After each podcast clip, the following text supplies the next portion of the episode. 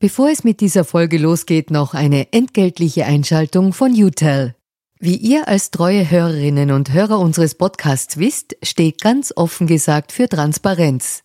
Transparenz, Fairness und Ehrlichkeit sind auch für unseren Werbepartner UTEL sehr wichtig. UTEL bietet Cloud-Telefonie und Rufnummern für Unternehmen und lebt das Wort Fairness wirklich. UTEL will nämlich ihre Kundinnen und Kunden durch Service binden und nicht durch Verträge, also sozusagen der Good Guy unter den Kommunikationsdienstleistern. Weitere Infos findet ihr im Internet. Ihr müsst bei der Suche nur den Namen richtig schreiben. Y, zweimal U, hartes T, dann E und L. UTEL eben. Und warum zwei U im Namen? Ganz offen gesagt, das wissen wir auch nicht. Das fragt am besten ein Teammitglied, weil UTEL beantwortet jede Kundenanfrage. Versprochen.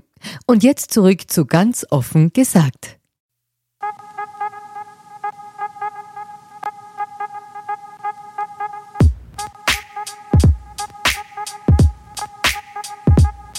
Willkommen bei einer neuen Folge von Ganz offen gesagt. Mein Name ist Sebastian Krause. Es ist der heißeste Tag des Jahres angeblich in Wien. Das heißt, der Podcast ist wahrscheinlich ein bisschen gemächlicher als die anderen. Es hat, ich sitze in meiner Wohnung und es hat fast 27 Grad schon. Neben mir sitzt Hassan Kasim. Hallo. Hallo. Mir gegenüber. Seines Zeichens, äh, du bist äh, Spiegelkorrespondent in, in Wien. Genau. Willkommen in Wien.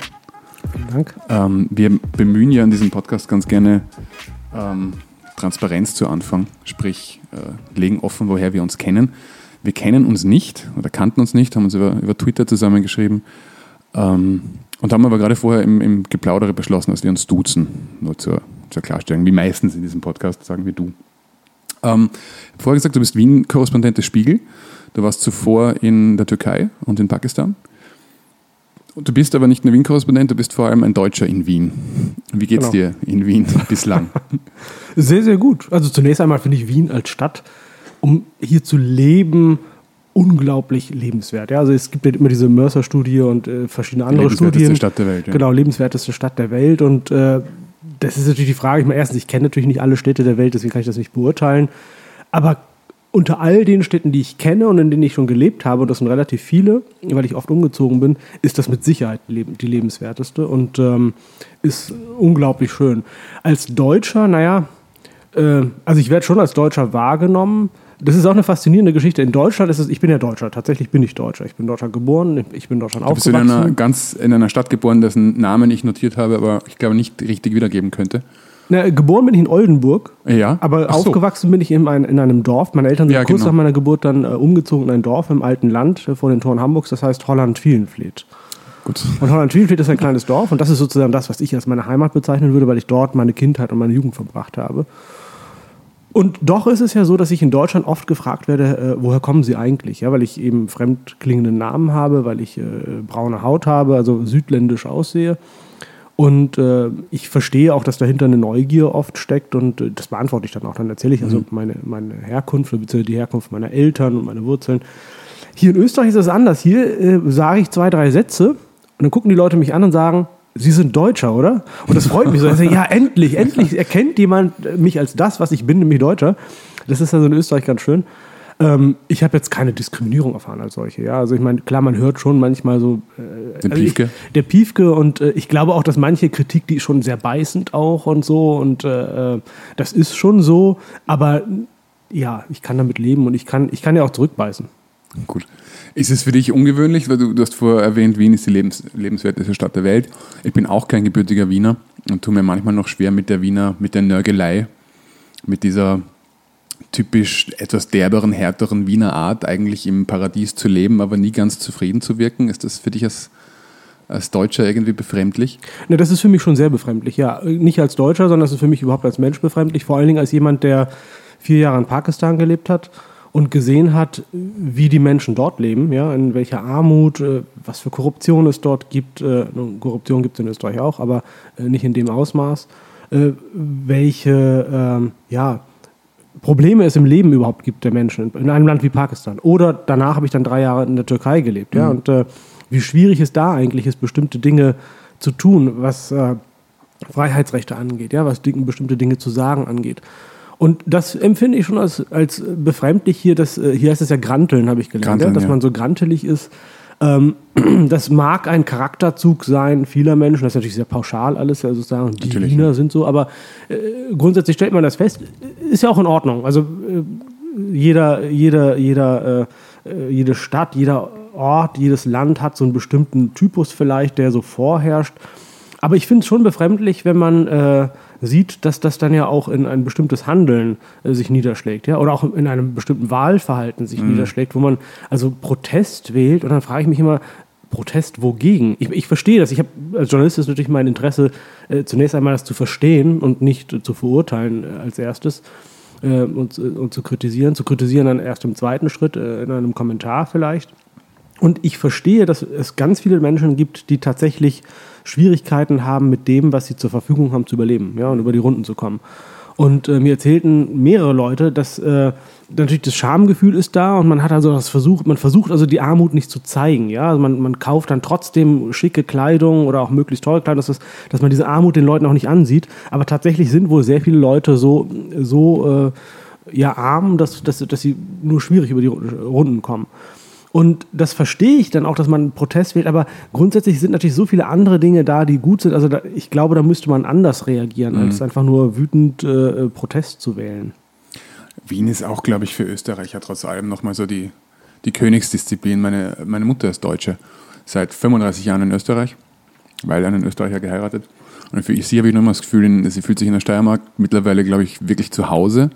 Wien ist für sie nochmal eine andere Nummer in, in jeglicher Hinsicht, in der, von der Mentalität her, und auch einfach vom, von diesem österreichischen, wie du sagst, von diesem Granteln her, mit dem sie, glaube ich, weil ich mir noch leichter tue, damit umzugehen, äh, als, als gebürtiger Österreicher, sie aber als, gerade auch als, als Deutsche, glaube ich, in Wien sich nie daheim fühlen wird, auch Ja. wenn sie unglaublich gern hier ist, in, in der Steiermark aber eher ein, ein Zuhause gefunden hat. Ja. Ich hoffe, ich tue jetzt nicht Unrecht, so habe ich es letztens verstanden, was sie versucht hat, mir zu erklären. Ja.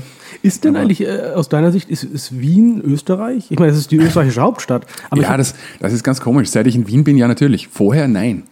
Vorher ist, Okay. äh, ich habe das Gefühl, alle, also ich bin Grazer und in den Bundesländern ist Wien natürlich die anerkannte Hauptstadt, aber auch die verhasste Hauptstadt. ja.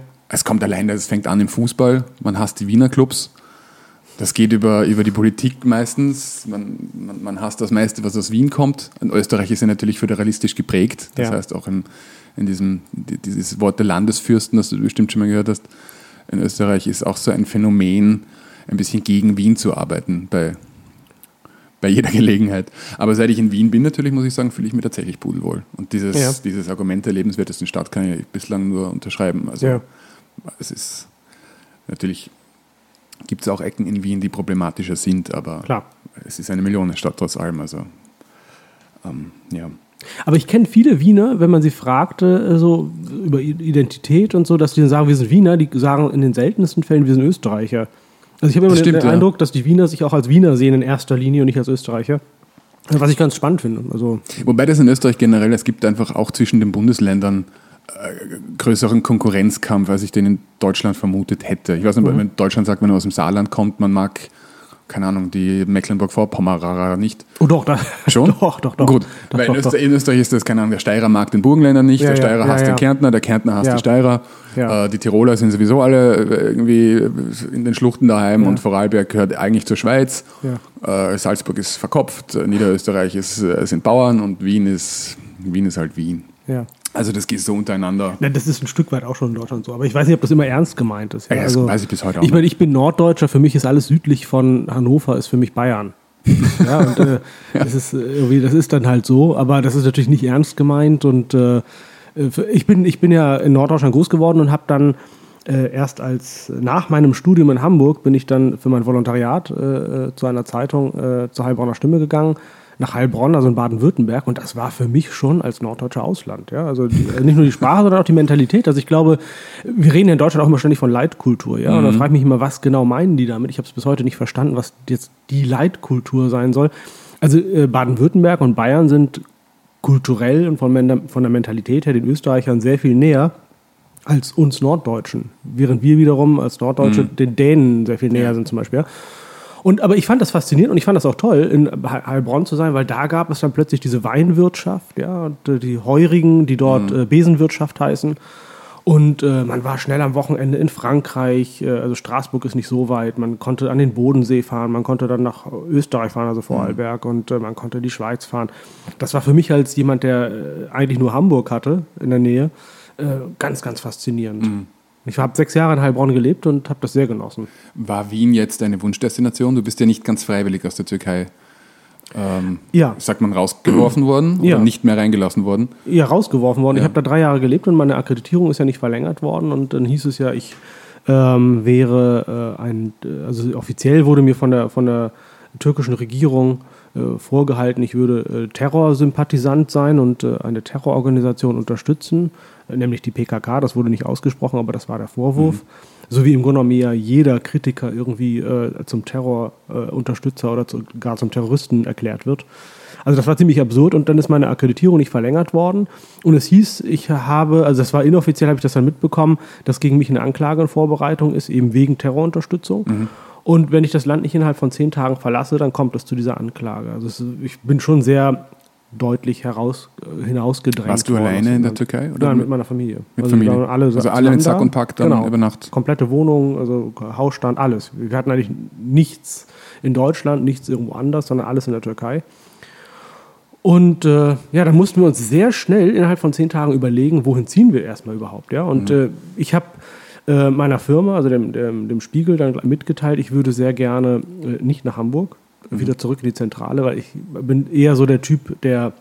Also es gibt ja diese, äh, diesen Spruch, einmal Auslandskorrespondent, immer Auslandskorrespondent mhm. und das trifft bei mir zu. Also wir haben auch nicht diese Philosophie, dass man zurück in die Zentrale muss, sondern äh, also manchmal macht es auch Sinn, äh, den Kontakt zu haben. Aber ich bin äh, gerne Auslandskorrespondent und liebe diesen Job und diesen Beruf.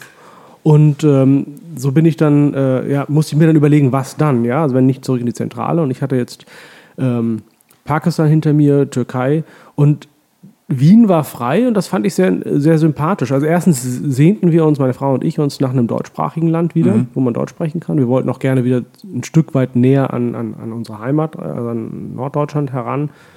Äh, aber eben, wie gesagt, nicht nach Hamburg, weil wir eben Familie haben dort und äh, die dann auch besuchen wollen, häufiger. Mhm. Und äh, ja, und so habe ich dann Wien vorgeschlagen.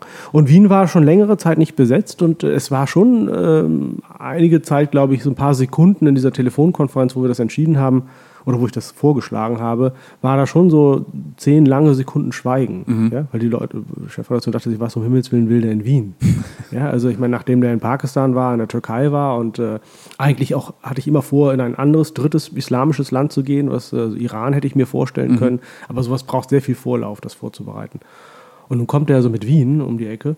Und ähm, dann kam aber tatsächlich noch am selben Tag, am späten Abend, eine E-Mail, äh, Vienna Calling. Also da haben die sich dann da beraten und gesagt, ja, warum eigentlich nicht? Und äh, es ist journalistisch sehr spannend. Äh, das war 2016, ja Anfang 2016, also noch immer in der äh, Flüchtlingsthematik ja. äh, im Zentrum. Gleichwohl muss man sagen, das war äh, März 2016, war das Österreich unter großer Koalition mit Werner Feimann. Also sehr viel langweiliger geht eigentlich nicht. Mhm. Und äh, das war natürlich so ein Punkt, ja, macht das wirklich Sinn oder nicht? Aber dann war ich hier, dann kam diese sehr bemerkenswerte Bundespräsidentenwahl äh, oder Wahlen, muss man ja sagen. Ja, dann kam der Regierungswechsel ein Jahr später. Also insofern, äh, das ist schon politisch auch sehr, sehr spannend. Und äh, also von einem politischen Krisenherd zum nächsten, muss man sagen. ja, also man kann das natürlich nicht vergleichen, aber äh, manche Kollegen machen sich auch lustig, dass immer dort, wo ich dann hinkomme, geht es dann eigentlich bergab politisch. Äh, das würde ich so nicht behaupten. Also es ist, äh, was heißt bergab, aber es ist natürlich schon politisch sehr, sehr spannend und in, in mancherlei Hinsicht natürlich auch bedenk bedenklich, was hier passiert. Aber ja, interessant ist es auf jeden Fall.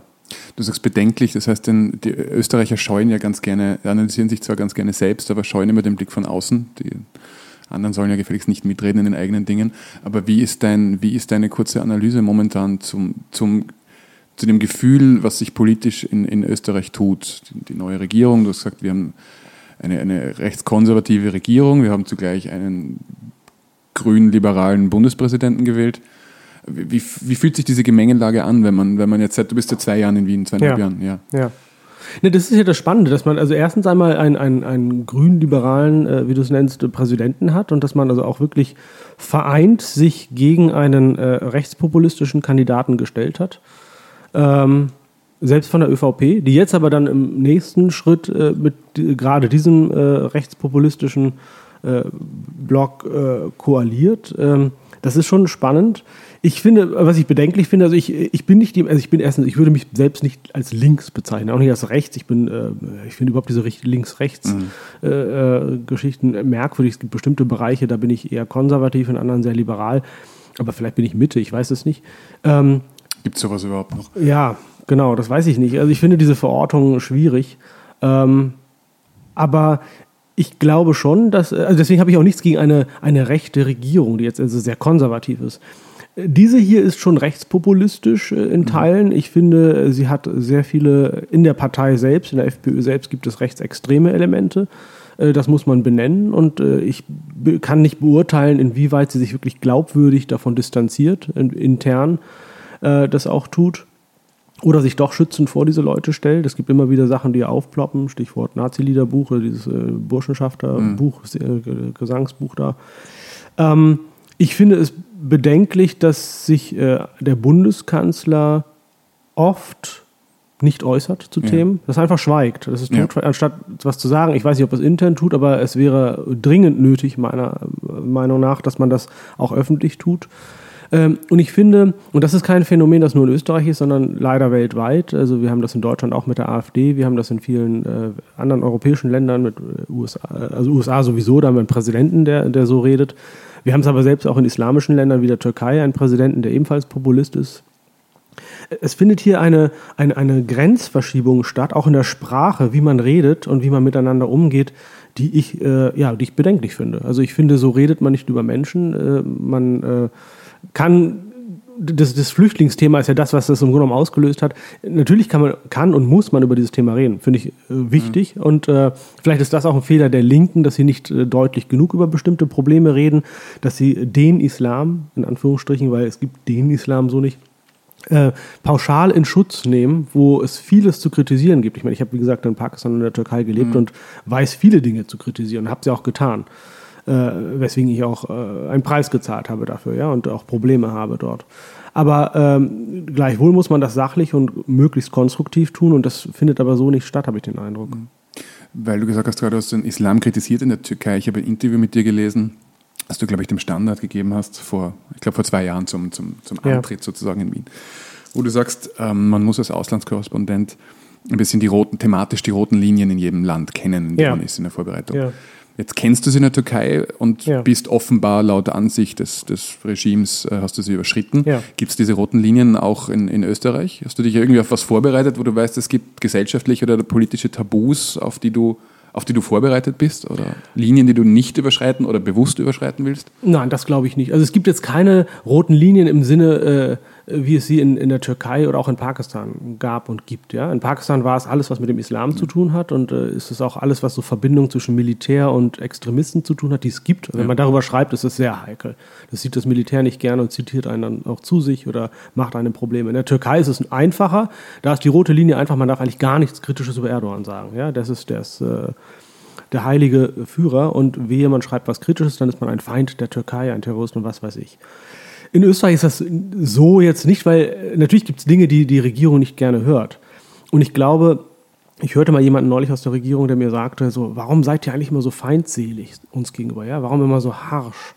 Äh, wo ich dann sagte, naja, nein, nein, ich glaube, das ist äh, ein falsches Verständnis. Das ist nicht feindselig, wir sind kritisch. Ja? Und äh, sicherlich ist gerade auch äh, mein Ton und der Ton des Spiegel oft auch beißend. Das stimmt schon. Ja? Das ist aber eine Stilfrage, so ist der Spiegel. Der Spiegel ist aber auch gegenüber Leuten in Deutschland und auch gegenüber der eigenen Regierung und auch gegenüber der Opposition, wenn sie es verdient, äh, ebenso im Stil und äh, genauso beißend.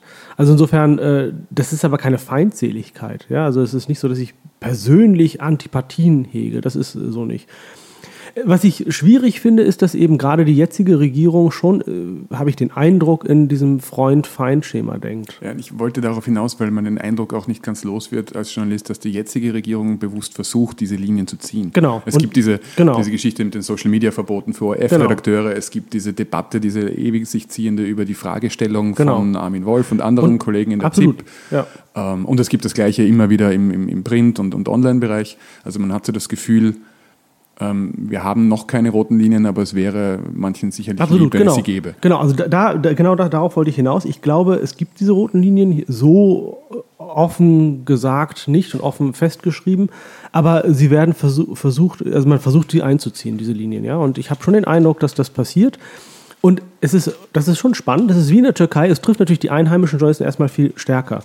Weil die österreichischen Medien sind abhängig von, von äh, Anzeigen. Das ist auch ein, ein interessantes System, das es in Deutschland so nicht gibt. Also, mhm. ich meine, staatliche Anzeigen, ja, es gibt sicherlich welche, aber das ist jetzt nicht so, dass die Medienhäuser davon abhängig ja, werden. Österreich tragen sie mit unter den hier ist es, Genau, hier ist es ja sozusagen existenziell ja. bedeutsam. Ähm, insofern ist da eine gewisse Abhängigkeit, wie in der Türkei übrigens auch, das ist genauso bei den Medien. Mhm. Ähm, und äh, deswegen muss man da, oder was heißt, muss man vorsichtig sein, sollte man ja gerade nicht als Journalist, ja, sondern man muss frei schreiben können. Aber sind sie nun mal, weil es einfach eine wirtschaftlich, äh, wirtschaftliche Bedeutung hat. Und äh, uns Auslandskorrespondenten kann man natürlich jetzt weniger irgendwie. Ähm, da hat man weniger Hebel, ja. Und in meinem Fall als deutscher Korrespondent kann man mich auch nicht rausschmeißen, weil es EU ist, ja. Also insofern kann man, ich brauche keine, ich habe eine Akkreditierung hier beim Bundeskanzleramt, dass ich eben zu den Pressekonferenzen kann. Man kann mich natürlich von Informationen abschneiden. Das ist möglich. Das tut die Regierung nicht, habe ich den Eindruck.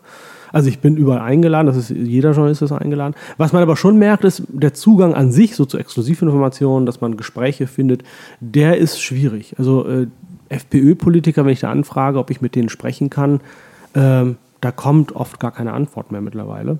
Mhm. Ähm, oder wenn, dann immer nur so eine sehr knappe Antwort, also hier ist das Statement, aber Treffen, nein. Ja. Äh, das trifft aber auch auf die ÖVP teilweise zu, dass das sehr schwierig ist. Äh, den Eindruck äh, haben österreichische Kolleginnen und Kollegen ja auch. Also es gibt, es gibt da bestimmte Medien, die als Feindmedium gesehen werden und die haben dann sehr viel weniger Zugang als andere, die da Hofberichterstattung mhm. machen.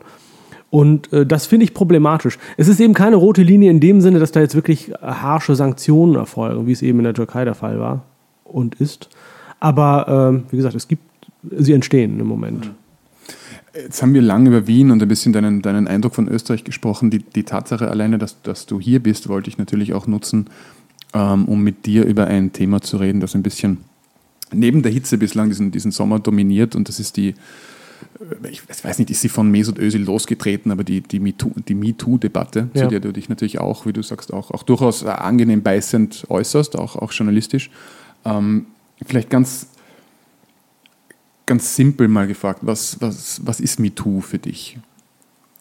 Für mich ist MeToo, äh, also das. Weil das ja in letzter ja. Zeit immer wieder debattiert wurde, was ja. ist das eigentlich? Ja. Ist das, das, ist das, äh, es fühlen sich ja viele so als äh, genötigt, jetzt das eigene, die eigene Heimat zu verteidigen. Ja. In Deutschland wie auch in Österreich. Ja. Ich finde diese Debatte ein bisschen Lächerlichkeit vorzuwerfen ja, und das, auch Weinerlichkeit. Ja, ja also das finde ich äh, eine falsche Reaktion, äh, bis, bis hin zu ärgerlich auch zum Teil, weil man einfach die Augen verschließt vor Dingen, die sind. MeToo ist ja äh, am Anfang gar keine Debatte gewesen, sondern es ist ja einfach nur. Ähm, ein Erzählen von Begebenheiten und Geschichten. Ja, und da erzählt jeder. Ich tue das seit langem. Ich tue das schon seit, äh, seitdem ich mein erstes Buch geschrieben habe. Mhm. Grünkohl und Curry heißt das. Da habe ich über die Einbürgerungs- und Einwanderungserfahrungen meiner Eltern geschrieben in Deutschland. Und da gab es viele sehr, sehr positive Erfahrungen. Also eine Dorfgemeinschaft, die hinter uns stand, äh, eine, meine Schulgemeinschaft und Leute, die einen wirklich unterstützt haben und mit uns gekämpft haben, Deutsche zu werden, weil meine Eltern einfach Einwanderer waren. Die waren keine Flüchtlinge und äh, waren auch nicht, kamen auch nicht aus armen Verhältnissen, sondern aus, aus mittelständischen Verhältnissen. Und äh, also ich habe da habe ich auch diese positiven Dinge beschrieben und tue es auch jetzt immer wieder, aber es gibt natürlich auch viele rassistische Dinge, die man erfährt. Und es gibt einen Alltagsrassismus in Deutschland, auch in Österreich, dem man äh, immer dem man ausgesetzt ist. Das sind oft Kleinigkeiten, wo man sich wundert, warum äh, regt er sich ja auf. Aber wenn man das jeden Tag immer wieder erlebt, dann sammelt sich das an. Und irgendwann äh, bricht sich das Bahn. Ich habe das, wie gesagt, schon immer erzählt. Ich habe immer auch dagegen äh, angekämpft äh, mit Worten habe äh, gesagt, was mich stört und aber auch immer gesagt, was ich gut finde und versucht auch Einfluss zu nehmen, dass sich das ändert. Und oft bringt das ja auch was. Ich kenne aber ganz viele Menschen mit Migrationshintergrund, die sagen, äh, sie finden es gut, dass ich das mache. Mhm. Die lesen meine Artikel gern und so weiter, aber sie selber würden sich das nicht trauen, weil es einfach noch viel mehr Anfeindung zur Folge hat. Und MeToo hat einfach ausgelöst, dass ganz, ganz, ganz viele Menschen sich getraut haben, jetzt auch mal zu erzählen, was sie eigentlich alles mhm. erfahren haben und erfahren in der Schule, bei der Arbeit, im Alltag, beim Einkaufen, im, im Bus und in der Straßenbahn, überall. Also es ist im Grunde genommen ein Erzählen von Geschichten und ich finde, oder das war eigentlich das Ziel, glaube ich, äh, es ist ja eine Bewegung, die so entstanden ist, ja, es ist ja kein Plan dahinter. Aber ich glaube, dass das Gute daran war einfach, dass Leute erstmal zuhören können und mitbekommen, was da Leute erfahren. Und viele haben gesagt, äh, das war mir gar nicht klar, dass das so etwas gibt und dass es, dass es wirklich in der Härte auch passiert und in der Menge. Und dann gab es natürlich Leute, die in diesen Reflex verfielen, dass es alles gar nicht wahr. Das ist erfunden, es sind erfundene Geschichten und wir können das überhaupt gar nicht überprüfen. Ähm, wenn man so mit so etwas kommt, also dieses Fake News, äh, dieser Fake News Vorwurf, mhm. äh, den äh, ein Donald Trump äh, ja auch immer wieder macht, da kann man natürlich wenig gegenhalten. Also ich habe eine Geschichte erzählt, zum Beispiel bei, bei MeToo, wo, wo mir ein Busfahrer in, in, auf Rügen, äh, da war eine lange Schlange von Leuten, die stiegen in den Bus und ich war der Letzte in dieser, in dieser Reihe und bevor ich einsteigen konnte, schließt der Busfahrer die Tür, grinst mich an und fährt los. Mhm. Ähm, ich weiß nicht, was sein Hintergedanke war, ja, aber ich habe das so als äh, diskriminiert natürlich wahrgenommen. Und da kam dann auch gleich, ja, das ist doch erfunden, das gelungen. Wie soll ich das beweisen? Ich habe es nicht gefilmt ja, damals. Ich kann es nur erzählen und, ähm, und sagen, so etwas passiert in Deutschland. Und ich glaube, im zweiten Schritt, und das passiert ja jetzt, äh, sollte daraus eine, eine Debatte entstehen. Ja? Wie kann man das ändern? Was kann man tun? Um, und es sollte eine konstruktive Debatte mhm. sein. Ja? Es geht jetzt nicht nur darum, Leute anzuklagen oder ein Land oder eine Gesellschaft anzuklagen. Das ist ein bisschen der Reflex, der jetzt ja. mitunter so Klar. verstanden wird, dass sich viele offenbar bemüßigt fühlen, Österreich oder Deutschland zu verteidigen. Also dass wir hier kein rassistisches Drecksloch sind, obwohl das ja auch niemand sagt. Was MeToo, also in meiner Wahrnehmung war, ist eher eine Art Gesprächsangebot. Absolut. Aber ja. es wird vielerorts als, als Anklage ja. aufgefasst. Auch äh, übrigens ja auch im, im, Spiegel, du hast das, glaube ich, eh selbst getwittert, auch dein Kollege Jan Fleischhauer. Ja, genau. Hat ja auch so einen Artikel ja. geschrieben oder einen Kommentar geschrieben, muss man korrekterweise sagen, der dieser ganzen Bewegung Weinerlichkeit vorwirft und dieses gängigste Gegenargument, dass es dort heißt, Menschen mit Migrationshintergrund ähm, wollen, dass die eigene Herkunft, die eigene Hautfarbe, die eigene Sprache nicht thematisiert wird, ja. thematisieren sie aber selbst, indem sie ja. sich darüber beschweren. Und das ist natürlich ein relativ einfaches, aber dann wiederum schwer zu entkräftendes Klar. Gegenargument, das sehr populistisch und sehr pauschal funktioniert. Äh, wie, wie, wie geht man in der Debatte damit um, dass die nicht, dass die nicht gekapert wird und, und sich, so, sich gleich wieder, wieder Fronten bilden? Der Tagesspiegel hat das, glaube ich, sehr schön zusammengefasst, dass Mesut Özil jetzt wunderbar funktioniert für alle, die diesen Graben überbrücken wollen. Ja. Und genauso gut für all jene funktioniert, die den Graben noch breiter machen wollen. Diese ja. hatten eine Geschichte, die nennt sich, glaube ich, die doppelte Symbolfigur. Das okay. doppelte Symbol irgendwie. Ja. Ja. Und das war sehr treffend eigentlich. Es ja. geht in beiden Varianten. Ja. Ähm, ich befürchte, dass so eine Debatte immer, in, also ich meine, man kann natürlich aus jeder Sache auch äh, sozusagen die, die, die Kehrseite zum, zum Glänzen bringen und, und nutzen. Ähm, ich glaube, dass diejenigen, die das tun, dass man äh, mit denen auch reden muss, ja, und dass man dann auch denen das vorhalten muss. Also ich habe das ja Jan Fleischhauer, als er das dann da getweetet hat, der hat auch irgendwann mal getweetet, äh, er würde ja für seine tolle Kolumne keine, keinen Journalistenpreis bekommen. Äh, und hat dann auch MeToo als Hashtag gehabt, ja, was ich furchtbar albern fand. Und ja, ja. das habe ich dann aber eben auch äh, so äh, ebenfalls auf Twitter, also auf der gleichen Plattform, auf der er das da geäußert hat, kritisiert. Und äh, ich glaube, ganz wichtig ist, dass man, dass man die Auseinandersetzung nicht scheuen sollte. Also man sollte sich nicht, wenn die Leute jetzt das versuchen lächerlich zu machen oder zu kapern, äh, schweigen und so tun, als äh, ja, oder sich zum Schweigen bringen lassen, ja, sondern ich glaube, dann sollte man erst recht sagen, äh, also sachlich die, die Auseinandersetzung suchen. Und Merkst du Unterschiede in dieser Debatte und auch in der Herangehensweise an die Debatte zwischen Deutschland und Österreich? Kaum, nein, merke ich eigentlich nicht. Also ich glaube, hier in Österreich ist es auch ganz viel so dieses Wir Österreicher und die Fremden und die anderen. Ähm, äh, sie ist schon sehr ähnlich. Also wenn ich, wenn ich lese, was auch die, die, äh, die Leute, die hier in Österreich get, getwittert haben unter MeToo, das sind ja Erfahrungen, die sehr ähnlich sind oder eigentlich gleich sind wie in Deutschland. Und die Reaktionen darauf und auch diese Schutzbehauptungen, die es dann gibt, oder das ist alles gar nicht wahr und das ist alles gelogen und äh, das stimmt gar nicht. Oder auch so Sachen, die kommen, äh, es gibt ja auch woanders Rassismus. Mhm. Äh, das ist, die Reaktion ist gleich. Das ist übrigens ein selten dämliches Als Argument. das eine Problem das andere ja, ich mein, Problem aufwiegt. Natürlich gibt es woanders Rassismus. Ich habe, ich hab, wie gesagt, in anderen Ländern gelebt und habe dort äh, unglaublichen Rassismus erlebt und teilweise mhm. auch viel, viel schlimmer. Äh, das heißt aber ja nicht, dass man über den Rassismus hier nicht reden sollte. Mhm. Ein bisschen hat man auf, ich habe gestern natürlich extra nochmal Social Media gescannt und, und MeToo nachgelesen. Ähm, ein bisschen hat man das Gefühl wie bei dem, bei dem Namensvetter MeToo, also der, die vorige Debatte, die ähm, in erster Linie ja ähm, sexuellen Missbrauch und, und Übergriffe thematisiert hat, dass es jetzt viele Menschen gibt, die sich eine Art, ähm, die in einer Art Trotzreaktion fast eine Art Leitfaden sich fast eine Art Leitfaden wünschen, von wegen, ähm, was, was darf ich jetzt eigentlich noch sagen? Ja. Das gab es damals nach der ersten MeToo-Debatte ja auch, ähm, als es dann hieß, ähm, wie, ja, wie da, darf ich einer Frau überhaupt noch ein Kompliment machen? Ja, äh, ist jetzt alles schon sexistisch, was soll das überhaupt? Man hat ein bisschen das Gefühl, dass das jetzt auch so funktioniert, dass sich Menschen wünschen, ähm, soll mir mal einer erklären, was Rassismus ist und wo Rassismus beginnt. Ja. Und das ist ja diese Grauzone, die MeToo debattiert. Was, wo beginnt für dich Rassismus im, im Alltag? Also ich glaube, das Wichtigste ist, dass es eine, eine, eine, einen Leitfaden so gar nicht geben kann. Äh, Wie bei der ersten MeToo-Debatte auch. Äh, äh, In dem einen Fall ist ein Flirten, das ist ja ganz schwierig. Ja? Man erkennt, es funktioniert und äh, wenn ein Mann einer Frau, einer Frau ein Kompliment macht und äh, sie findet es toll, flirtet zurück und so weiter und dann äh, entsteht daraus etwas und in, anderem, in einem anderen Fall versteht der Mann das Signal nicht, das Nein heißt. Ja? Also es gibt da wenig Regeln, die man, das muss man einfach, äh, heißt natürlich nicht, dass man nicht mehr Komplimente machen darf, das ist auch idiotisch. Und das ist bei dieser äh, MeToo-Debatte rund um Rassismus genauso. Also ich habe zum Beispiel sehr viel gelesen, dass Leute sagen, äh, diese Frage, woher kommst du eigentlich? Ja, richtig, woher kommst du richtig, dass das als Rassismus verstanden wird. Ähm, ja und nein. Also es kommt drauf an. Erstens mal ist es natürlich eine ganz andere Form von Rassismus. Es gibt Rassismus und Rassismus, ja. Also Beleidigt, beleidigt es dich, wenn ich dich frage, wenn ich, ich höre offensichtlich, Ja. dass, du, dass du aus Deutschland kommst. Ja. Wäre es beleidigend, wenn ich dich frage, wo deine Eltern herkommen? nein. Oder also, die Frage, die dann wahrscheinlich kommt, wo bist du geboren? Ja, auch nicht. Die Frage ist halt eben, äh, wer bist du, dass du mich fragst? Ja, also ich meine, ich frage ja auch nicht jeden. Äh, es gibt viele Leute, die ich in Österreich auch fragen würde, was weiß ich, äh, äh, was verdienst du eigentlich im Monat? Ja, äh, tut man aber hier nicht. Das Oh, das gehört ist man nicht. in Österreich gar nicht. Nee, das gehört sich eigentlich nicht. Ja, es gibt andere Länder, wo das so üblich ist. Ich würde bei vielen Leuten das gerne wissen wollen oder haben sie eigentlich was geerbt? Äh, Oder kommen sie tatsächlich mit 150 Euro im Monat Oh, aus? gute Frage, ja. Würde ich sehr gerne wissen bei manchen Leuten.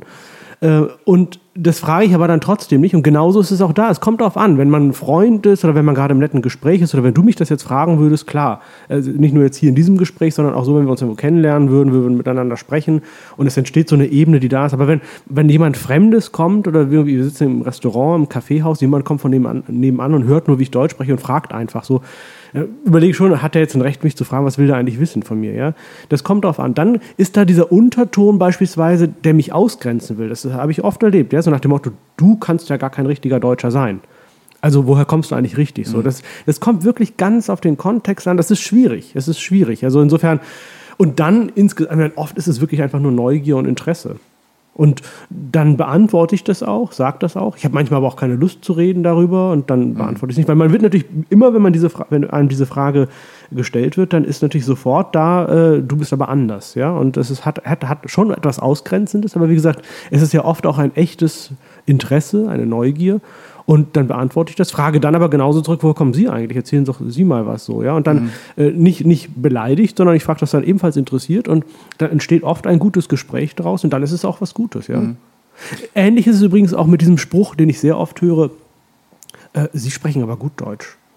so, und wenn ich das dann irgendwie blöd finde oder irgendwie einen Spruch dazu sage, ich sage immer, oh, Sie aber auch, ja, oder Ihr Deutsch ist auch ganz passabel, antworte ich dann oft, ähm, dann äh, ist das oft so, ja, aber es war doch nur nett gemeint, das war doch lobend, ja. Und ja, aber das ist, äh, es kann auch ein vergiftetes Lob sein, ja, so nach dem Motto, ihr Ausländer könnt ja eigentlich gar kein Deutsch, oder nur weil, sie, weil, du, weil du braun bist und, und komisch heißt, äh, kannst du kein, müsstest du eigentlich kein vernünftiges Deutsch können. Das hat was Ausgrenzendes. Ähm, es kommt also immer darauf an, den, auf den Kontext und äh, wer sagt es, wie sagt man es. Da, da gibt es keine Leitlinie. Aber ich würde zum Beispiel nicht sagen, du darfst nicht mehr fragen, äh, woher kommst du eigentlich? Und ich würde auch nicht sagen, du darfst niemandem mehr sagen, du sprichst aber gut Deutsch. Äh, Natürlich kann man über alles sagen, es kommt wirklich auf den Kontext an, man muss so ein bisschen feinfühlig einfach sein. Ich glaube, was mit befremdlich ist für viele, ist bei beiden MeToo-Debatten, ähm, dass man merkt, auch wenn wir jetzt miteinander sprechen, dass es zum ersten Mal Debatten sind, auch mit Hilfe des Internet, eine der guten Folgen des Internet, wo die Betroffenen selbst das Ganze zum Thema machen und auch selbst ein bisschen die, die, die Regeln definieren, in denen diskutiert wird. Es sind jetzt in der MeToo, MeToo als, als zwei Debatte oft die Kinder von Einwanderern, ähm, die jetzt in durchaus auch guten Jobs sind, die jetzt anfangen, selbst zu sagen, das ist ein Problem und wir stellen den Korridor auf, wir stellen die Leitplanken auf, in denen wir darüber diskutieren wollen. Ja. Gleiche auch damals bei der, bei der feministisch geprägten äh, anderen MeToo-Debatte. Man merkt, dass das, glaube ich, auch ein bisschen für die, für die Intellektuellen, aber auch für die Medien schwer ist, plötzlich zu sagen, wir entscheiden nicht mehr, wir diskutieren über das Wohlergehen von Ja. anderen, von oben herab, Ja.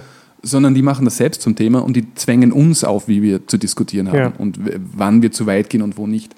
Und das ist, eine, eine, glaube ich, eine, eine, eine ganz andere Form von Debatte, die wir dadurch auch jetzt erleben, Ja.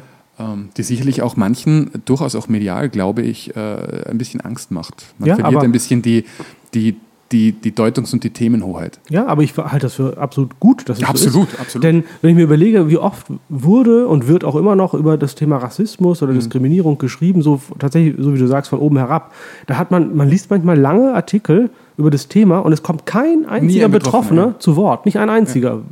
Und wenn Und- haben wir, neigen wir in den Medi- Medien ja oft dazu, ähm, diese, diese Elends- und zur Schaustellenden Stücke zu machen. Diese, wir holen jemanden vors Mikroskop, äh, vergrößern den und zeigen, Ja. wie, wie, wie elend sein Leben ist Ja. und stellen das so, so, so zur Schau und bloß. Und das ist es ja auch eben gar nicht. Das sind eben, wie gesagt, oft Menschen, die einen, die einen guten Alltag haben, die gute Jobs haben, aber trotz allem sagen, ich erlebe hier und da Rassismus Klar. und Diskriminierung. Ja, Es ist jetzt nicht der Untergang der Welt, aber es Ja. ist eben auch nicht nix.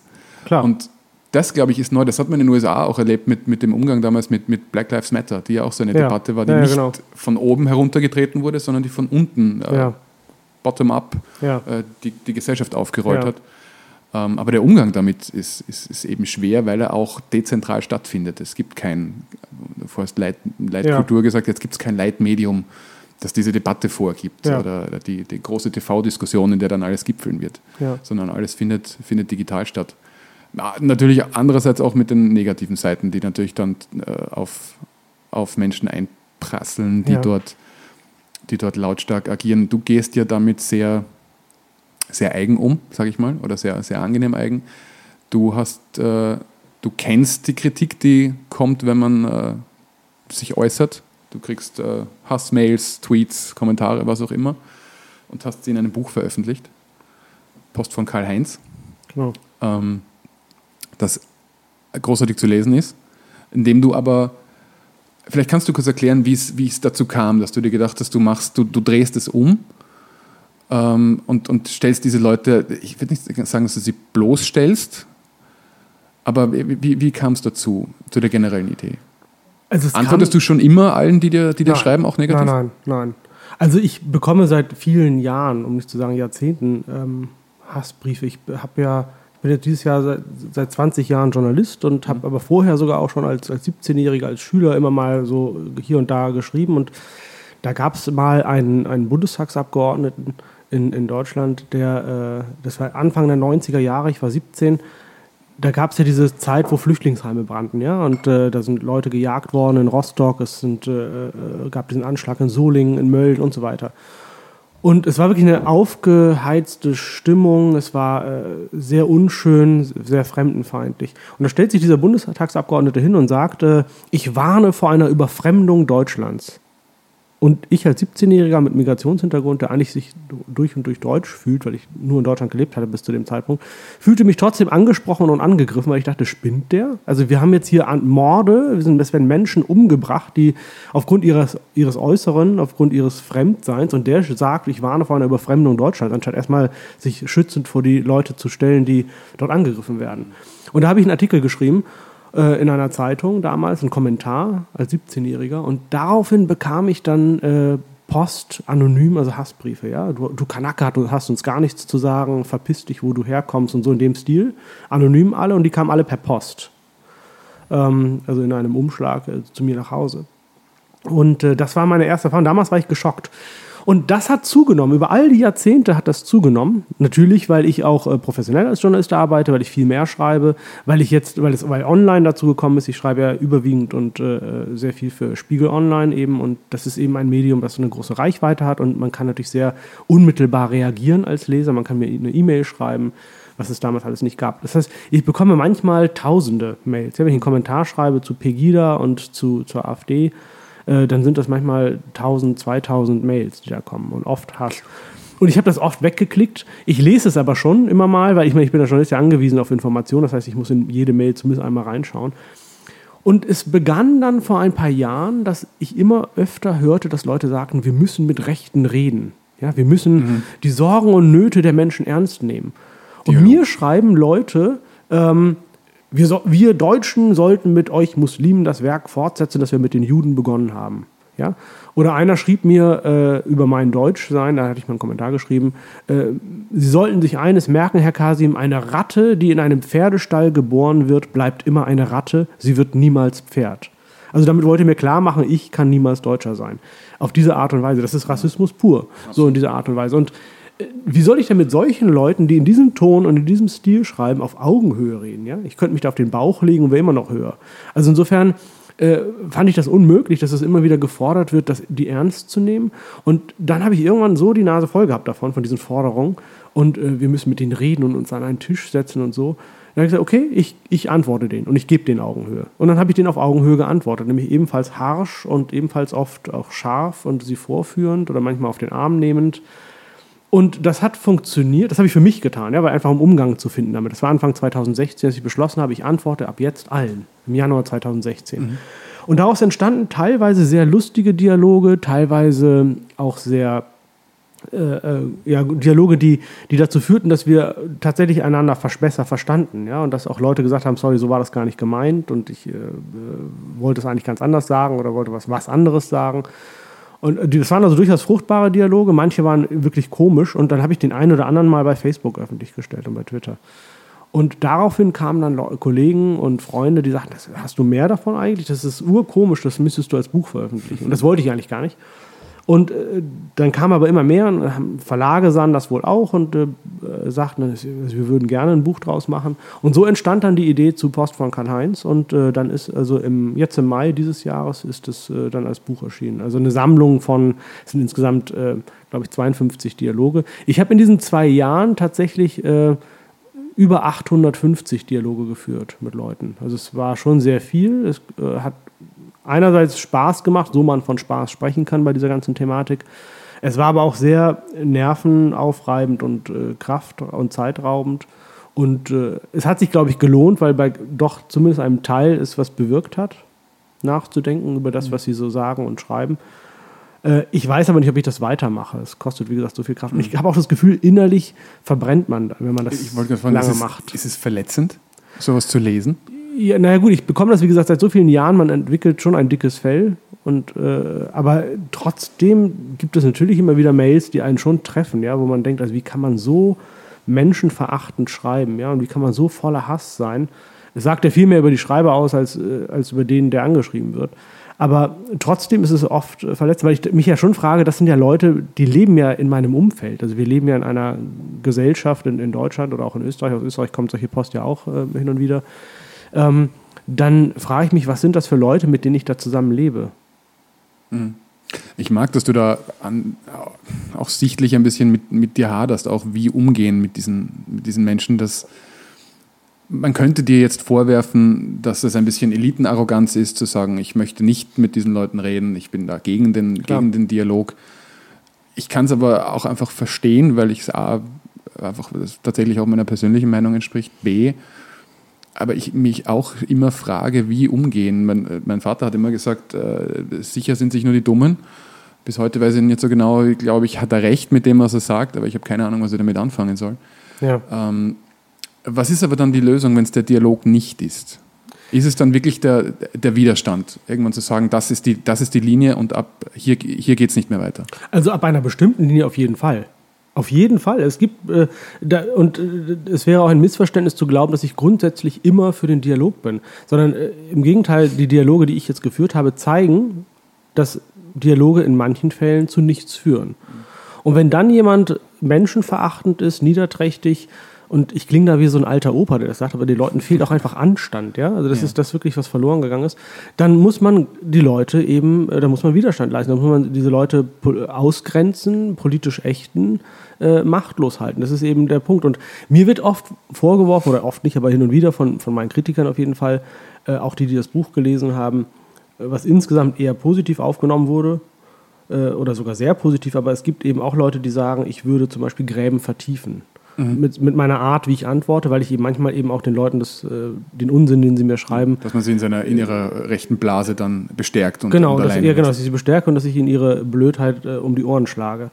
Ähm, ja, das tue ich, aber ich muss ganz ehrlich sagen, dieses Beispiel zum Beispiel, wir, wir Deutschen müssen mit euch Muslimen, ich bin ja gar kein Muslim, das mal am Rande, aber das spielt auch gar keine Rolle, ähm, wir müssen mit euch Muslimen das Werk fortsetzen, das wir mit den Juden begonnen haben. Entschuldigung, zu so jemandem möchte ich bitte einen Graben haben, ja? Also ich möchte Ja. zwischen mir und dieser Person einen Graben haben Ja. und ich bin gerne bereit, den Graben auch zu vertiefen zwischen mir und dieser Person. Äh, wenn ich dazu einen Beitrag leisten kann, gerne. Ich glaube schon, dass wir damit leben müssen, dass es ähm, Spaltungen in einer Gesellschaft gibt und damit müssen wir leben lernen. Und wir können natürlich immer wieder versuchen, Brücken zu bauen, aber wie gesagt, es gibt die Bereitschaft, eine Brücke zu bauen, die muss von beiden Seiten kommen. Ja, Ja? genau, das ist der Punkt. Wenn das andere Ufer nicht hält, dann Ja. bricht die Brücke zusammen. Und dann Ich, ich kann mich auf der, auf der Uni an eine Vorlesung erinnern, die mal bei uns in, äh, damals auf eine, in einer Riesendiskussion gegipfelt hat, dass wir einen Professor hatten, sehr schätze, der, wo es um, um Nationalsozialismus ging, der immer wieder betont hat, man muss trotzdem den Dialog halten Ja. mit diesen Menschen. Und es gab einige, auch ich, die vehement widersprochen haben. Ich sehe überhaupt nicht ein, warum es einen Dialog mit Neonazis braucht. Überhaupt nicht. Nein. Null. Und das Aber Gleiche Vielleicht bin ich gilt. da jung und naiv, aber Ja. äh, ich, Nein, nein, ich sehe es einfach nicht so. Warum? Das, also die haben eine Grenze überschritten für mich, die absolut nur noch mit Ächtung äh, und Unverständnis äh, zu beantworten ist und nicht mit, wir müssen auf die Probleme eingehen. Das gleiche auch damals, ich tue mir heute noch schwer, als es in allen Leitartikeln hieß, man muss, man muss äh, auch der Pegida-Bewegung zuhören. Ich bin nicht der Meinung, dass man ihnen vorbehaltlos zuhören muss. Absolut nicht. Muss man Wenn nicht. sie, Also, wenn sie Ausländer absaufen rufen, dann Genau. höre ich weg. Ja, oder wenn sie mit einem Galgen herumrennen. Also Ja. das, ist, äh, das ist ohne Anstand, das ist primitiv und dumm. Genau. Und dann muss man das genau so benennen. Und wenn sie dann irgendwann wieder äh, ausgenüchtert sind oder bei Verstand sind oder was auch immer ihr Problem ist, dann können sie gerne kommen und dann können wir normal darüber reden. Ja? Und äh, das ist auch eine Frage des, des, des Tons. Also wenn mir jemand sagt, ähm, ich fühle mich überfordert, weil so viele Fremde in das Land kommen auf einmal. Ja? Sie sprechen eine andere Sprache, nicht nur verbal, auch nonverbal. Also ich weiß gar nicht, die starren mich an. Wenn ich, wenn ich sie angucke, gucken sie weg. Sie gucken mir nicht in die Augen. Sie geben mir die Hand nicht. Sie glauben etwas anderes. Sie sehen anders aus. Sie riechen vielleicht anders. Sie essen komische Sachen, was auch immer. Das kann ich verstehen. Ich kann subjektiv nachvollziehen, dass jemand sich äh, unwohl fühlt oder unbehaglich fühlt und dass er irgendwie damit nicht umgehen kann. Das kann auch jeder und darf auch jeder artikulieren. Das ist ja völlig in Ordnung. Und dann kann man darüber reden und kann auch sagen, das ist ein Problem, da müssen wir tatsächlich was abstellen, das muss man ändern, das sind tatsächlich für einen kleinen Ort zu viele hier an dem Ort. Darüber es ist ja gar kein Problem. Darüber, aber man kann nicht sagen, wir müssen uns an die Grenze stellen und alle erschießen. Fünf Ausrufezeichen. Sowas schreiben die Leute mir. Oder ab ins Schlauchboot und zurück aufs Mittelmeer, am besten mit Loch drin, ja, dass sie absaufen. Das geht nicht. Das ist inakzeptabel, so zu reden. Und da komme ich mir dann als Journalist vor, als wäre ich irgendwie so ein Sonderschulpädagoge, der diese Leute an die Hand nehmen muss und sagen muss, ja, Herr Müller, Meier, Schmidt, äh, ich verstehe Ihren Punkt, aber so äußern wir uns doch in einer zivilisierten Gesellschaft nicht, oder? Und dann kommt schon gelegentlich, oh, sorry, Sie haben ja völlig recht, ich wollte das so gar nicht sagen, sondern ich habe es anders gemeint. Manche fühlen sich dann aber auch bestärkt, weil ich ihnen antworte, dass sie recht haben und dann pöbeln sie erst recht weiter. Und dann muss man sagen, okay, Schluss, Ende der Diskussion, du hast gar nichts mehr zu sagen. Es gibt, das ist auch dieses Missverständnis, wenn ich dann sage, ich, ich rede mit Leuten nicht mehr oder ich blockiere sie in den sozialen Medien, und äh, oder, oder, oder stelle sie an den Pranger sozusagen. Äh, Das wäre Zensur, das wäre äh, Einschränkung der Meinungsfreiheit. Die Leute verstehen nicht, was Zensur und Meinungsfreiheit ist.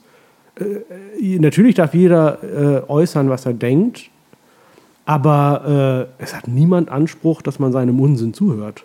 Niemand. Und natürlich gibt es, äh, ich höre ja auch immer wieder, dass Leute sagen, ja, heutzutage darf man ja bestimmte Dinge gar nicht mehr sagen. Das ist Unsinn. Also äh, erstens mal ist es Unsinn in, in, in einem normalen Rahmen, äh, der das Grundgesetz in Deutschland beispielsweise äh, äh, vorgibt, darf man alles sagen. Aber es gibt natürlich Einschränkungen. Also es gibt äh, aus gutem Grund, wir beleidigen uns nicht gegenseitig. Ja? Also wir beschimpfen uns nicht. Wenn, wir, wenn jemand bei mir zu Gast ist, dann gehen wir halbwegs höflich miteinander um. Wir können uns streiten über Themen, aber es gibt bestimmte Grenzen, die man natürlich nicht im, äh, überschreitet. Und wenn er das tut, dann schmeiße ich ihn raus.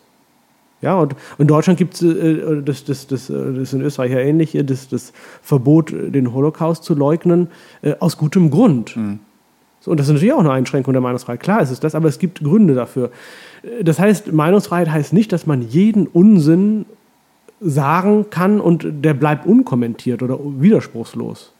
Das ist, dem ist so nicht, ja. Und das ist auch nicht unsere Aufgabe als Journalist, als Journalisten, jeden Unsinn wiederzugeben, ohne ihn einzuordnen. Erstens sollte man vieles äh, gar nicht wiedergeben, weil das einfach blödes Zeug ist. Also, wenn sich jemand hinstellt und sagt, die Erde ist eine Scheibe, das gebe ich nicht wieder, weil es Unsinn ist. Ähm, und wenn es jemand ist, der trotz seiner äh, äh, Blödheit dann eine wichtige Position hat, wie der US-Präsident, äh, dann muss ich es wiedergeben aufgrund seiner Position, aber muss es einordnen und muss sagen, im Übrigen ist es alles falsch, was er sagt. Denn Argument A, B, C, und dann zählt man das halt auf. Wie gehst du dann aber mit dem Vorwurf um, der, äh, mit dem ich mir auch schwer tue, weil er mitunter legitim ist, dass wir als Medienschaffende ähm, nicht unbedingt zur Entspannung beitragen, indem wir A, Hass und Hetze leider noch immer in unseren Kommentaren, Unterartikeln zu viel Platz bieten. Das ja. ist, ist, und bleibt ein, ein, ein großes Problem, dem ja. irgendwie Herr zu werden. Äh, und B, natürlich auch ähm, in der Berichterstattung, gerade digital, wo wir äh, viel zu oft noch klickgetrieben agieren, ja. ähm, auch jedem populistischen Nonsens hinterherrennen. Wir ja. haben es äh, im Vorgespräch ganz kurz gesagt, aber in Österreich gab es, und das ist sicherlich mitbekommen, äh, zwei Monate mediale Berichterstattung zum Kopftuchverbot. Ein, ein, Gesetz, das in Österreich wirklich niemand braucht, das de facto nicht exekutierbar ist, weil es einfach äh, im Jahr zehn Menschen betrifft. Ähm, zwei Monate lang war das aber das beherrschende Thema in ja. diesem Land. Ja, ja, Und wir, wir springen ja über jede, über jede Hürde, die uns der Populismus hinstellt, gerne drüber und immer wieder durch den Feuerreifen vor und zurück. Ähm, ist das eigentlich ein Grund, weswegen die FPÖ groß geworden ist? Ich, ich, ich sage ja. Ja. Mhm. Und wir tun das ja auf allen Ebenen. Wir tun das im Boulevard, mhm. wir tun das in der Krone, wir tun das in Österreich, wir tun das in heute. Aber wir, wir, es gibt diesen Reflex genauso auf der intellektuellen Ebene, ja. intellektuelleren Ebene in, in Leitartikeln und Co. Im, im, als Beispiel, ich habe es ich extra aufgeschrieben, ähm, im, der Philipp Blom hat eine, eine Festrede gehalten bei der Eröffnung der Salzburger Festspiele, wo er prinzipiell äh, gefordert hat, dass wir die der momentanen Situation das, das Denken der Aufklärung wieder entgegensetzen und, und äh, so weiter und so fort. Ähm, es gab dann eine, eine, eine Replik von, in der kleinen Zeitung vom, vom Chefredakteur, den ich sehr schätze, der aber dann einfach nur aufzählt in einer Passage, ähm, dass zum einen ähm, viele Zugezogene die Religion über den Staat stellen, dass jüdische Passanten in Europastädten nicht mehr sicher sind, dass türkischstämmige Milieus Demokratiefeinden die Stimme geben, dass Lehrern der Handschlag verwehrt wird, Ärztinnen vom OP-Tisch weichen müssen, muslimische Mädchen mit 15 vom Bildungsjahr verschwinden, äh, Bildungsradar verschwinden oder dass Mütter, äh, deren Mütter am sozialen Leben nicht teilhaben dürfen. Das ist schon, also so funktioniert, fast das Mikrofon gefallen, ähm, so funktioniert diese Diskussion in, in, in Österreich. Es gibt zwei Fronten und die prasseln entweder auf der Boulevardebene aufeinander ein oder sie prasseln in schönen Worten verpackt auf der, auf der intellektuellen Ebene aufeinander ein. Aber solche Dinge fördern jetzt nicht unbedingt den, den, den Dialog, in meinen Augen. Ja. Weil das auch einfach sehr pauschal ist auf, auf beiden Seiten. Also da gibt es jetzt so wahnsinnig viel zu sagen, so klar. Ja, ich wollte auch nur, es ist jetzt, weil es gerade Entschuldigung. Weil es, weil es gerade gepasst hat, um, mhm. und aufzuzeigen, nee, wie, wie, das, wie, wie, hier also, debattiert wird oder ähm, einfach mit, mit äh, Fakt A gegen Fakt B und mhm. das war's dann. Ohne Überprüfung. Also es gibt natürlich viel zu kritisieren, ja. Absolut. das, was, was du jetzt aufzähltest von dem, von dem ähm, aus der kleinen Zeitung, das ist ja sicherlich richtig. Da gibt es viele, viele Probleme, auch gerade in islamischen Gesellschaften. Und wenn jetzt gerade, wenn jetzt gerade Erdogan-Fans äh, hier in Österreich und in Deutschland kommen mit, mit MeToo und Rassismus, weil man sie kritisiert, weil sie einen, einen Halbdiktator äh, unterstützen, dann ist das Blödsinn. Also natürlich darf man und muss man sie kritisieren. Ja. Was auch diesen Fall Özil etwas schwierig macht. Also ich glaube, der ist eigentlich wirklich kein idealer Fall, um diese Debatte ausgelöst zu haben. Aber nun ist es so und dann muss man eben differenziert debattieren.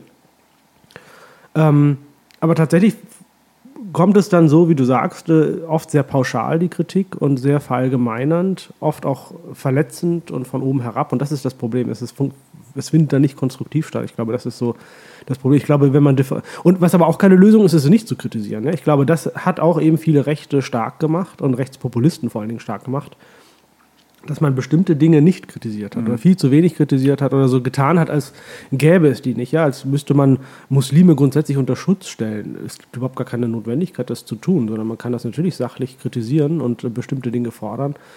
Äh, man sollte es möglichst informiert tun, ja. Es kommt oft sehr viel un un uninformiertes Zeug und uninformierte Kritik und das bringt dann ein wenig weiter. Aber auf der anderen Seite weiß ich nicht, ob es was bringt, mit Fakten zu kommen. Also ich glaube, du hast völlig recht, dass man nicht über jedes Stöckchen springen sollte. Ja? Dass man, ich finde auch, man räumt den, den Hatern viel zu viel Raum ein, mhm. gerade auch in den Internetforen. Ich bin der Meinung, das sollte man krass moderieren und auch rauswerfen, Leute ich habe meine großen Schwierigkeiten. Sie bestimmen halt so oft die Debatte. Ich ja. lese so oft in letzter Zeit, vor allem englischsprachig, aber auch immer öfter im deutschen Raum, äh, Thema XY und es gibt einen Outrage auf Twitter. Ja. Und dann hauen die einen Tweet dazu, wo sich irgendjemand beschwert und dann schaust du nach, ja. was der Shitstorm oder der Outrage eigentlich ist. Das, sind dann, das war dann der Tweet. Ja. Und, aber man nimmt sofort her, um zu sagen, das da ist, Empörung, da ist Aufregung, der Satz XY sorgt im Netz für Aufregung. Diesen Satz, den hasse ich schon so. Wenn man danach ja. sieht, dann ist da keine Aufregung. Ja. Aber wir machen eine. Ja, wir machen eine draus. Das ist äh, sicherlich ein Problem. Also ich glaube, man sollte bestimmte Dinge einfach auch äh, moderieren und nicht äh, stattfinden lassen und den Raum nicht geben. Bestimmte, also einfach. Sachen. Da kommt natürlich sofort die Frage, wer bestimmt, was die Grenzen ja. sind und so weiter. Aber äh, das, dafür äh, sind Redaktionen auch da, da bestimmte Leitlinien aufzustellen, dass eben alles, was, was Hetze ist, nicht funktionieren darf und nicht stattfinden darf. Ähm, ich glaube, auch Journalisten sollten nicht über jedes Stöckchen springen. Auf der anderen Seite gibt es natürlich bestimmte Dinge, über die muss man berichten. Ja? Also wenn es bestimmte Grenzverletzungen sind. Das Schlimme ist nur, und das ist eine merkwürdige Zeit, in der wir jetzt leben, mit Leuten wie Trump an der Macht, dass äh, diese Grenzverletzungen ja nicht dazu führen, dass Leute sich empören und dass es dann Konsequenzen hat, sondern sie werden hingenommen. Sie, sie legen mhm. die Grenzen tatsächlich neu. Ja, früher hat ein Politiker gelogen, er ist erwischt worden, hat er gesagt, oh, das ist ja peinlich, das war wirklich peinlich für ihn und je nachdem, wie groß die Lüge war, musste er eventuell zurücktreten. Heute lügt er einfach weiter. Also er mhm. lügt einfach weiter und man nimmt es so hin. Und jemand wie Trump sagt heute A und morgen sagt er das Gegenteil von A und man hat das zwar aufgenommen und aufgezeichnet, wie er A gesagt hat, aber er sagt, das stimmt nicht, das ist Fake News. Also, und dann sagt, hat das überhaupt keine Konsequenzen. Und dagegen wehre ich mich. Das ist äh, nicht irgendwie, weil ich irgendwie ideologisch bin, oder so, sondern ich finde, das ist, damit ist jedes menschliche Miteinander, wenn wir keine Fakten mehr anerkennen, ja, wenn wir nicht mehr erkennen zwischen wahr und falsch und zwischen äh, die Erde ist eine Kugel, ist richtig und die Erde ist eine Scheibe, ist falsch, weil es gibt einfach Bilder aus dem All, die es belegen und deswegen kann man nicht einfach beides behaupten und gleichwertig sehen zumindest. Wenn wir solche Regeln nicht haben und akzeptieren, ist menschliches Miteinander nicht möglich. Ja, und äh, dagegen wehre ich mich allein deswegen, weil ich möchte, dass wir ein vernünftiges Miteinander haben. Das ist, glaube ich, das schönste Schlusswort, das wir in diesem Podcast jemals hatten. Also nein, danke für das Gespräch.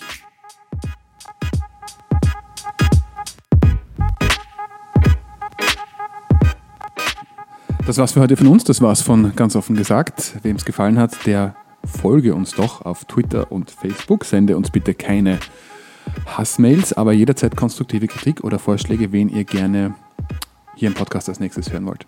Bis zum nächsten Mal. Ciao.